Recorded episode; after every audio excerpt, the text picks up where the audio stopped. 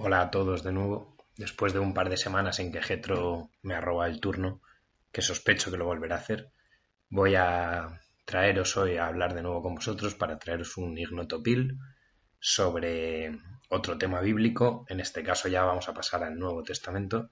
Vamos a hablar de un tema bastante arcano, un tema que interesa muchísimo y que ha despertado todo tipo de pasiones, todo tipo de debates, dentro de la propia iglesia incluso, es el tema de los evangelios apócrifos. Como no puede ser de otra manera, antes de hablar de los evangelios apócrifos, vamos a hablar de los evangelios como tal. Eh, bueno, evangelio es una palabra griega que significa buena nueva, buena noticia, y se entiende por evangelio los textos que relatan la vida y los dichos, los dichos y los hechos de Jesús de Nazaret, eh, también conocido como Jesucristo. Cuando oímos la palabra evangelio, todo el mundo pensamos en, el Nuevo Testamento, ¿no? En Mateo, Marcos, Lucas y Juan, estos cuatro personajes eh, cuyos nombres conocemos como, evangelistas, precisamente. Pero esto no, siempre fue así.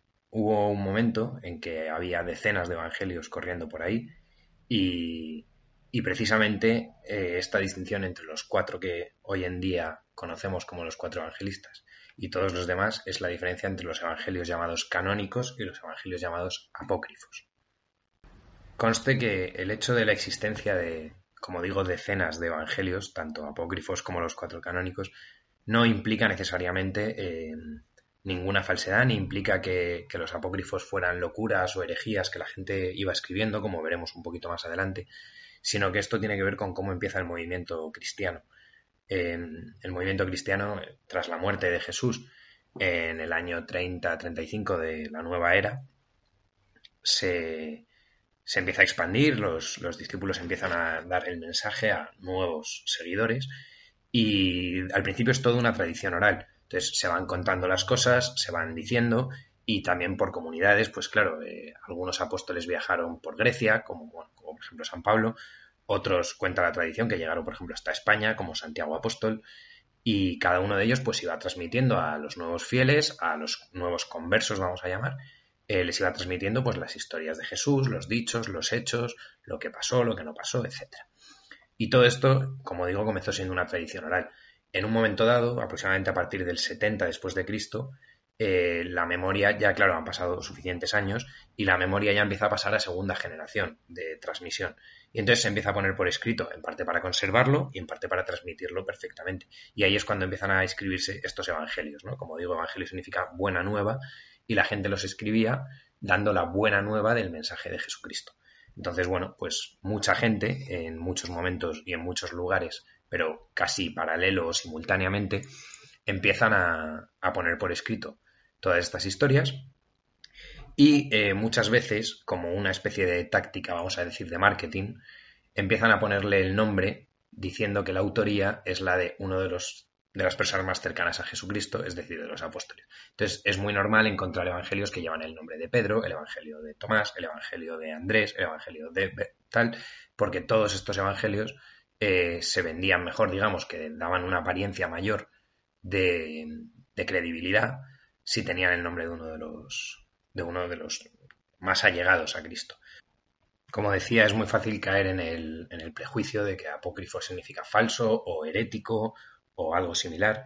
Y bueno, también en parte es porque el nombre, el propio nombre apócrifo en griego significa escondido u oculto. Entonces mucha gente cree que, todo el apócrifo, por definición, es así. Luego veremos que no, que hay tipologías, vamos a llamarlo, de, de apócrifos y que no todos per se son herejes, sino que muchos de ellos son piadosos y se hicieron con una intención de expandir el mensaje. De hecho, tanto es así que algunos de los hoy considerados apócrifos fueron utilizados por los padres de la Iglesia en los siglos I, II, III después de Cristo. Muchos padres de la Iglesia hicieron referencia a algunos libros que consideramos apócrifos hoy en día, y esto fue así porque al principio, como digo, después de toda esa tradición oral, se empiezan a poner por escrito. Cada comunidad cristiana naciente utiliza pues un libro u otro en función de la tradición que ellos sigan, en función del apóstol que los evangelizara, en función de quién les contara la primera, por primera vez la historia de Cristo. Entonces, bueno, cada comunidad usaba lo suyo. Y no es hasta mediados del siglo II después de Cristo que se empieza a abrir un cierto debate sobre qué libros hay que aceptar y cuáles no. También hay que tener en cuenta que empiezan a surgir las primeras herejías, ahora sí, y empieza a haber gente pues, que dice que Jesucristo no es hijo de Dios, sino que es parte de Dios, hay gente que dice que es que no es hombre directamente, hay gente que dice que es medio medio, etcétera. Entonces, bueno, se empiezan a dar ciertas incomprensiones de, de puntos que hoy en día se consideran dogmas y al, al darse estas malinterpretaciones, etcétera, empieza cada vez a hacerse más necesario tener un corpus, un canon, unos, una serie de libros establecidos que todos los católicos, todos los cristianos en ese momento eh, compartan. Este proceso de formación, como digo, no es automático, es bastante orgánico y suscita bueno, un montón de debates en el seno de la Iglesia y entre los padres, y esto se puede comprobar si se lee a Orígenes, si se lee a Justino Mártir, si se lee a Ireneo de León, etcétera. Bueno, eh, crea, como digo, mucho debate, hasta que efectivamente es Ireneo de León, al que acabo de nombrar, en el año aproximadamente 160 después de Cristo, quien decide o quien eh, de alguna manera aboga por tener cuatro evangelios. Dice que hay cuatro puntos cardinales, que hay cuatro esquinas del mundo, cuatro vientos y debe haber cuatro evangelios. Entonces, bueno, hay que buscar eh, un canon, un corpus de cuatro textos que sean aceptados por todos y aceptables por todos, que enseñen el mensaje de Cristo, que, sigan la teología oficial eh, no herética de la naciente iglesia. Ireneo dice que debe haber cuatro evangelios y busca entre los cuatro evangelios, pues entre todos los evangelios, perdón, cuáles pueden ser los cuatro más apropiados. Y acaban siendo seleccionados los que hoy en día conocemos como evangelios canónicos, es decir, Mateo, Marcos, Lucas y Juan. Que se elijan esos cuatro y no otros cuatro no es un movimiento casual. Los cuatro evangelios canónicos se dividen en dos grupos, vamos a decir, un grupo de tres evangelios, Mateo, Marcos y Lucas, que es lo que se conoce como los evangelios sinópticos, y un cuarto evangelio que es el Evangelio de Juan. Eh, se seleccionan estos porque los tres evangelios sinópticos tienen muchas similitudes. Bueno, aquí podríamos entrar a hablar sobre la formación de estos evangelios. Se supone que el primero fue Marcos y luego hay una fuente desconocida de momento, que es la fuente Q, que viene de la palabra en alemán para la palabra fuente, que es QL. Entonces, bueno, eh, Marcos y la fuente Q son independientes. Marcos es un libro en sí mismo y luego, a raíz de las influencias de Marcos y de Q, se crean Mateo y, Lucas. Entonces Mateo y Lucas beben de alguna manera de Marcos, dicen muchas cosas casi con las mismas palabras o incluso con las mismas palabras literalmente que Marcos y otras cosas las comparten entre ellos dos pero no las comparte con Marcos. Por eso se supone que hay una fuente desconocida que es esta Q que os digo que entre ella y Marcos forman los tres.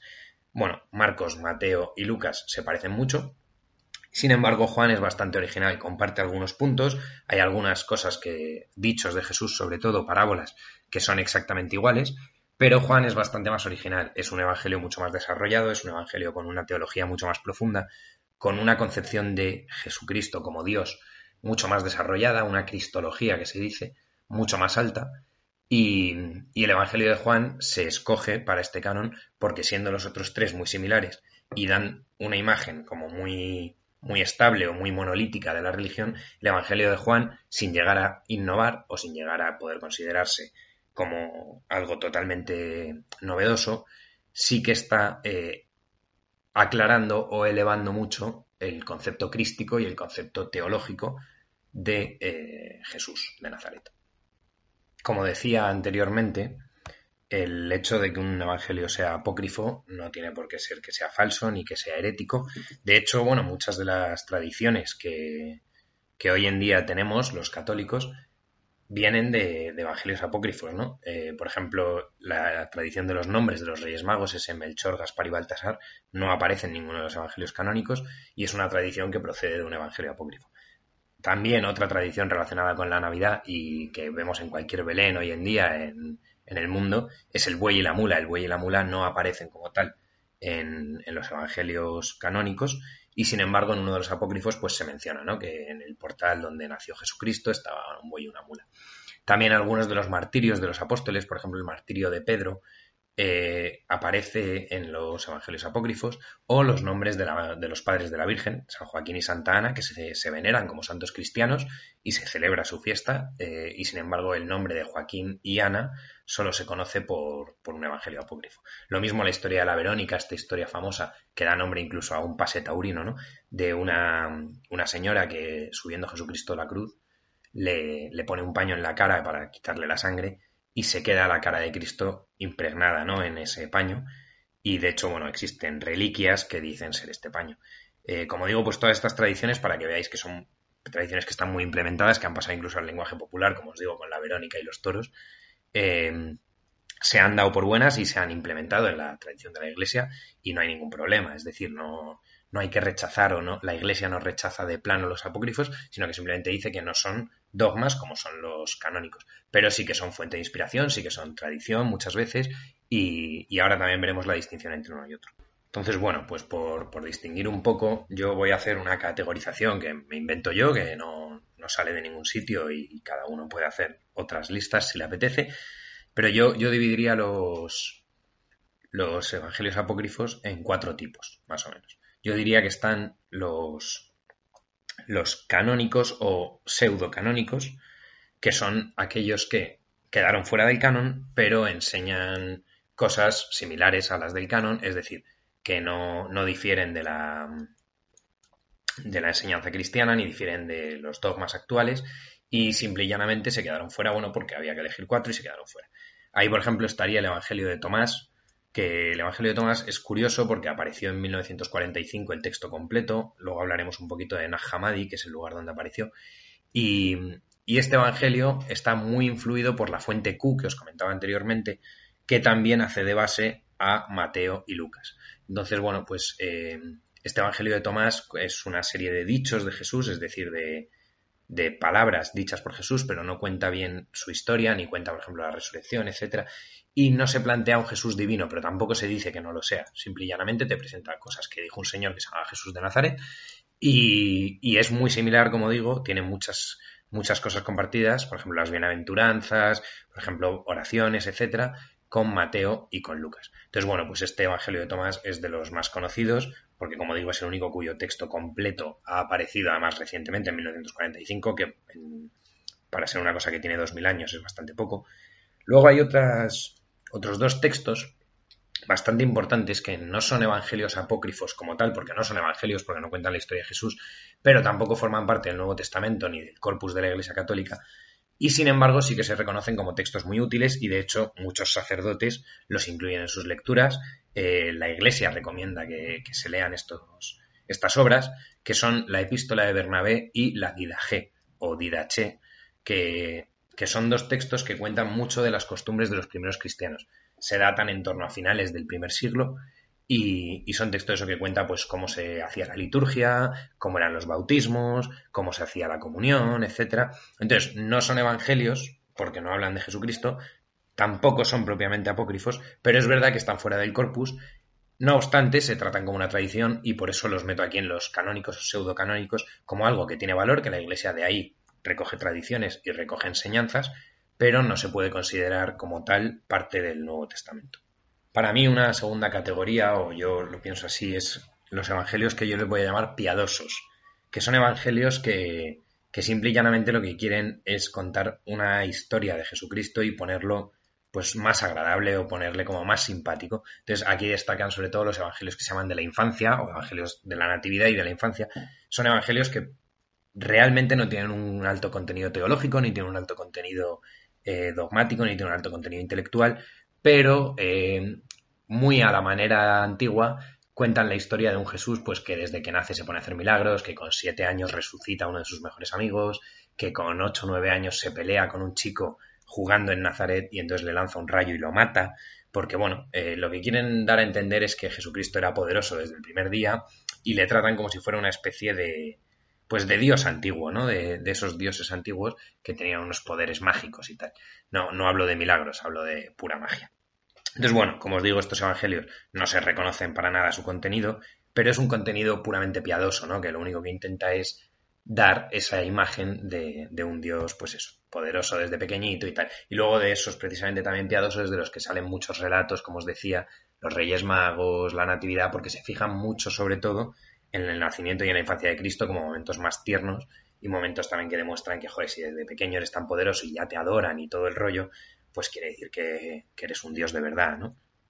Un tercer tipo yo le llamaría los, en general, Apocalipsis. Eh, bueno, el Apocalipsis, como sabéis, hay un libro en el Nuevo Testamento, el último libro del Nuevo Testamento y por tanto de la Biblia, que es el Apocalipsis de Juan, que se, supone que lo escribe Juan. Y, pero bueno, el Apocalipsis, aunque mucha gente lo asimila a fin del mundo, no es exactamente un libro sobre el fin del mundo, sino que los Apocalipsis son libros escatológicos, es decir, que hablan de eventos venideros y sobre todo hablan de la venida de, Dios, del Espíritu Santo, de Jesucristo, de la segunda venida, de la parusía.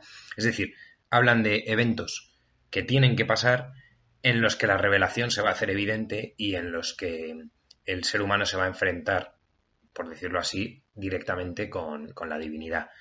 Eh, el Evangelio de Juan, o sea, perdón, el Apocalipsis de Juan entró en el canon, pero hay otros muchos Apocalipsis, está el Apocalipsis de Pedro, etcétera, que no, que no han entrado. Son libros eso de alto contenido escatológico, generalmente muy metafóricos, con un contenido bastante arcano y bastante oculto. Entonces, bueno, pues muchos de ellos se quedaron fuera también eso por su complejidad, por su difícil interpretación y por el riesgo de que se interpretara desde puntos de vista heréticos o gnósticos.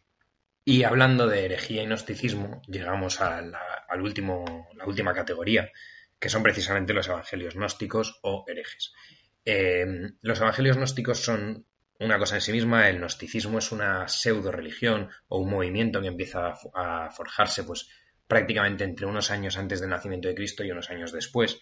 Y el cristianismo incide de alguna manera en el gnosticismo y se crea una cierta unión, digamos un sincretismo entre ideas gnósticas preexistentes e ideas cristianas. Entonces muchos gnósticos empiezan a considerar que Jesús es una especie de maestro que ha venido a traer una sabiduría especial y, esa sabiduría se sublima al ser humano y le, equipara a Dios de alguna manera. Gnosticismo viene de la palabra gnosis, que significa sabiduría en griego. Entonces, bueno, pues hay mucha gente que consideraba que adquiriendo una sabiduría podías llegar a ser la divinidad. Este gnosticismo luego derivó eh, durante toda la Edad Media y en la Edad Moderna y siguen existiendo ciertas sectas gnósticas, por ejemplo la masonería es un tipo de, de conocimiento gnóstico o de, de idea sobre la gnosis.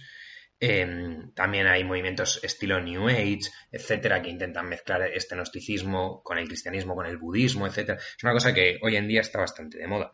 Esta idea de que el conocimiento diviniza y sublima al ser humano. Entonces, bueno, eh, como digo, parte de este sincretismo entre eh, los gnósticos y el cristianismo crea ciertos evangelios que presentan a Jesucristo eso como un maestro que con sus apóstoles comparte determinados secretos arcanos de la existencia y del conocimiento de Dios, pero solo se los revela a los iniciados, porque esto es otro de los puntos importantes del gnosticismo.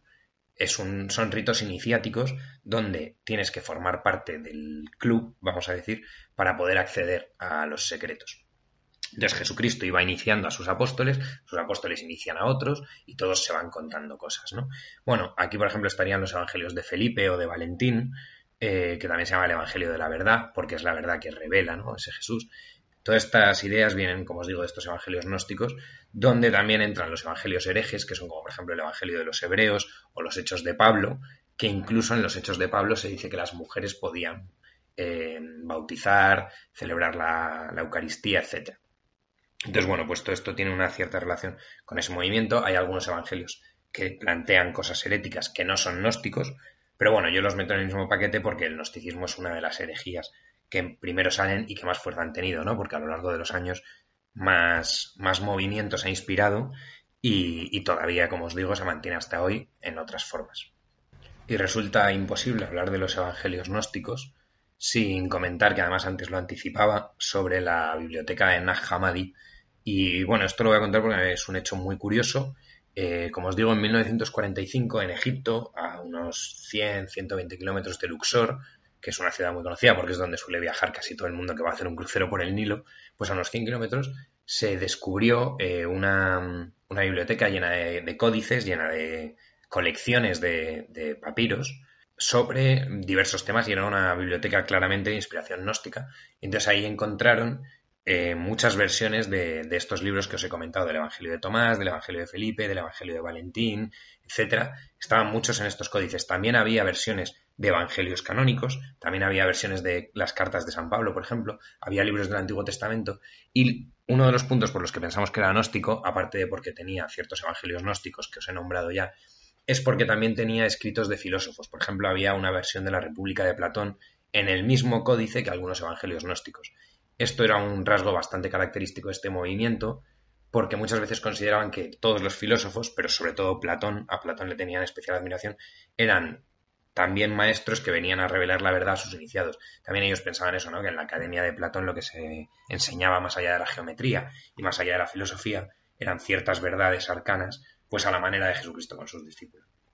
Entonces, bueno, como os digo, en 1945 apareció esto y esto supuso toda una revolución para la arqueología bíblica, para la interpretación de muchos textos, porque había algunos que se conocían por citas de padres de la Iglesia en sus cartas, citaban que, pues, en el Evangelio de, de Bernabé dice esto, o el Evangelio de Felipe dice esto otro, pero solamente se conocían ciertas eh, líneas, ¿no? Una, una, pequeña cita. Y sin embargo, cuando apareció este, este, los manuscritos de Nag Hammadi, se, descubrieron un montón de cosas nuevas y se descubrieron textos completos. Y eso la verdad que es bastante interesante. Y ya que he hablado de Nag no, no me voy a quitar de, de, hablar de los manuscritos del Mar Muerto o manuscritos de Qumran, aunque esto queda un poco fuera del perímetro de los evangelios apócrifos, porque los manuscritos del Mar Muerto están probablemente escritos o justo antes del nacimiento de Cristo o justo después cuando todavía el cristianismo no, se había expandido tanto. Entonces, en realidad no hacen referencia a Cristo, por lo tanto, ni son evangelios ni son apócrifos, esto quiero que quede bastante claro, pero la historia de su descubrimiento es bastante similar a la de Nag Hammadi, porque aparecieron en 1947 en Qumran, que es una pequeña población que está cerca del Mar Muerto, y entonces aparecieron ahí en unas vasijas unos rollos, unos, pues a la manera judía, unos pergaminos enrollados, eh, donde había pues un Antiguo Testamento completo, había varios libros no canónicos para la Iglesia Católica, pero sí, por ejemplo, para la, Iglesia Copta o la Iglesia Ortodoxa, como por ejemplo el libro de Enoch. Entonces, bueno, se encontraron ahí varios documentos eh, relacionados con el Antiguo Testamento, Macabeos también se encontró, por ejemplo, y luego se encontraron unas especie de constituciones o leyes de una comunidad, una comunidad judía que vivía allí, en ese lugar de Qumran, y la verdad es que esta comunidad, que se supone que era una comunidad de Senia, que era un tipo de judío de la época, eh, esta comunidad tiene muchísimas similitudes con el cristianismo. Es decir, por ejemplo, hablan también del Hijo del Hombre, que es una palabra que, como sabéis, Cristo usaba mucho en los Evangelios, un, término para referirse a sí mismo. Y estas comunidades hablan, pues eso, del Hijo del Hombre, hablan de, de amar al prójimo como a uno mismo, hablan de, bueno, pues de determinados, sobre todo el lenguaje es muy similar al de los evangelios y es muy similar al utilizado por Jesucristo. Esto, bueno, hizo que pudiéramos conocer un poco más a los esenios, que como os digo es una, secta judía, una escisión del, judaísmo del segundo templo, en la época del judaísmo del segundo templo, había varios, varias escisiones, una de los fariseos, conocido por ser los que los que peleaban con Jesucristo todo el día, luego estaban los saduceos, que eran los que controlaban el templo, y estos esenios rechazaban un poco, ¿no? Eh, tanto a saduceos como a fariseos, y normalmente eran eremitas que vivían ahí en el desierto y tal. Esto también se relaciona mucho con Juan el Bautista, porque eran gente, pues eso, que rechazaba los bienes mundanos, que vivían en comunidades pequeñas, además eran célibes, solamente vivían hombres, cosa que se asemeja mucho a cómo la Iglesia Católica luego ha continuado con esta tradición. Bueno, como os digo, no es exactamente evangélico, no es apócrifo, pero tiene bastante que ver y es un tema súper interesante para investigar más el tema de los esenios, el tema de Qumran y de los manuscritos del Mar Muerto. Así que, bueno, lo quería decir en este vídeo porque a mí es un tema que, me parece que es de altísimo interés al que le guste. Bueno, pues con esto concluyo mi Gnotopil. Os voy a recomendar, como de costumbre, un par de libros y, bueno, voy a empezar como siempre, recomendándoos el canal de iVoox de, documentales sonoros. Ahí hay muchísimos documentales, sobre todo sobre Nag Hammadi, sobre los manuscritos de Nag Hammadi, sobre los evangelios gnósticos y sobre Qumran. Estos son tres temas que, han despertado bastante interés en Estados Unidos, yo creo. Eh, también tiene mucho que ver con cómo los protestantes conciben la escritura y tal. Entonces, bueno, yo creo que, ahí podéis encontrar un montón de documentales. Algunos son un poco basura, las cosas como son, otros están muy bien. Eh, más allá de eso, os recomiendo leer a Antonio Piñero. Antonio Piñero es un, investigador sobre la historicidad de Jesús. Me temo que él no es cristiano, pero eh, creo que da bastante buena impresión del Jesús histórico, de qué cosas podemos dar por buenas y qué cosas podemos pensar que son, entre comillas, tradición o que son invento posterior. Pero bueno, merece la pena leer a Antonio Piñero. También os recomiendo un libro que leí hace poco eh, que se llama La invención de Jesús de Nazaret, de Fernando Bermejo Rubio, que este sí que es clarísimamente no católico. Eh, considera que Jesucristo existió de verdad, pero que bueno, que toda la historia de divinización, etcétera, que es toda mentira. Yo personalmente no comparto sus visiones, pero es verdad que habla mucho de los evangelios apócrifos, eh, utiliza muchísimas fuentes como prueba y merece la pena conocerlo al menos para, bueno, para conocer un poco más la historia del Jesús real y luego ya sacar tus propias conclusiones. Pero vamos, lo recomiendo en todo caso, insisto, yo soy católico, yo no, no comparto muchas de sus visiones, pero sí que creo que, merece la pena conocerlo. Y luego ya por último, y más referido a los evangelios apócrifos, os recomiendo un libro que se llama El Quinto Evangelio de Bernard Marie, Bernard Marie, y merece la pena leerlo también, pues eso, porque aquí sí que se centra sobre todo le llama el quinto evangelio a una construcción eh, a partir de retazos de apócrifos, de, libros de los padres de la iglesia, de pequeñas citas, etcétera, pues una construcción de un quinto libro sobre Jesús. Y este os lo recomiendo un montón. Y ya por último, perdonad, os voy a recomendar eh, los libros del, Papa Benedicto XVI, Jesús de Nazaret y la infancia de Jesús de Nazaret, que son eh, extraordinarios. Él también se refiere a los apócrifos, él también habla de algunas tradiciones que tenemos por libros no canónicos y lo escribe un propio papa, ¿no? Entonces, bueno, esto también para daros un poco la visión que os decía antes de que apócrifo no significa hereje por definición. Y también en, Jesús de Nazaret, en el primero de ellos, Benedicto XVI, habla mucho del tema de los esenios, que yo no sé si lo he dejado muy claro, pero seguro que leyendo a Benedicto XVI os queda muchísimo más claro. Bueno, pues con todo esto, como os decía, me despido. Eh, espero que lo hayáis disfrutado, espero que este os haya hecho aprender algo y sobre todo espero que os haya una vez más abierto el hambre y las ganas de conocer más sobre este tema e investigar por vuestra cuenta. Nos veremos en el siguiente si no me lo pisa ningún ignoto. Un abrazo a todos.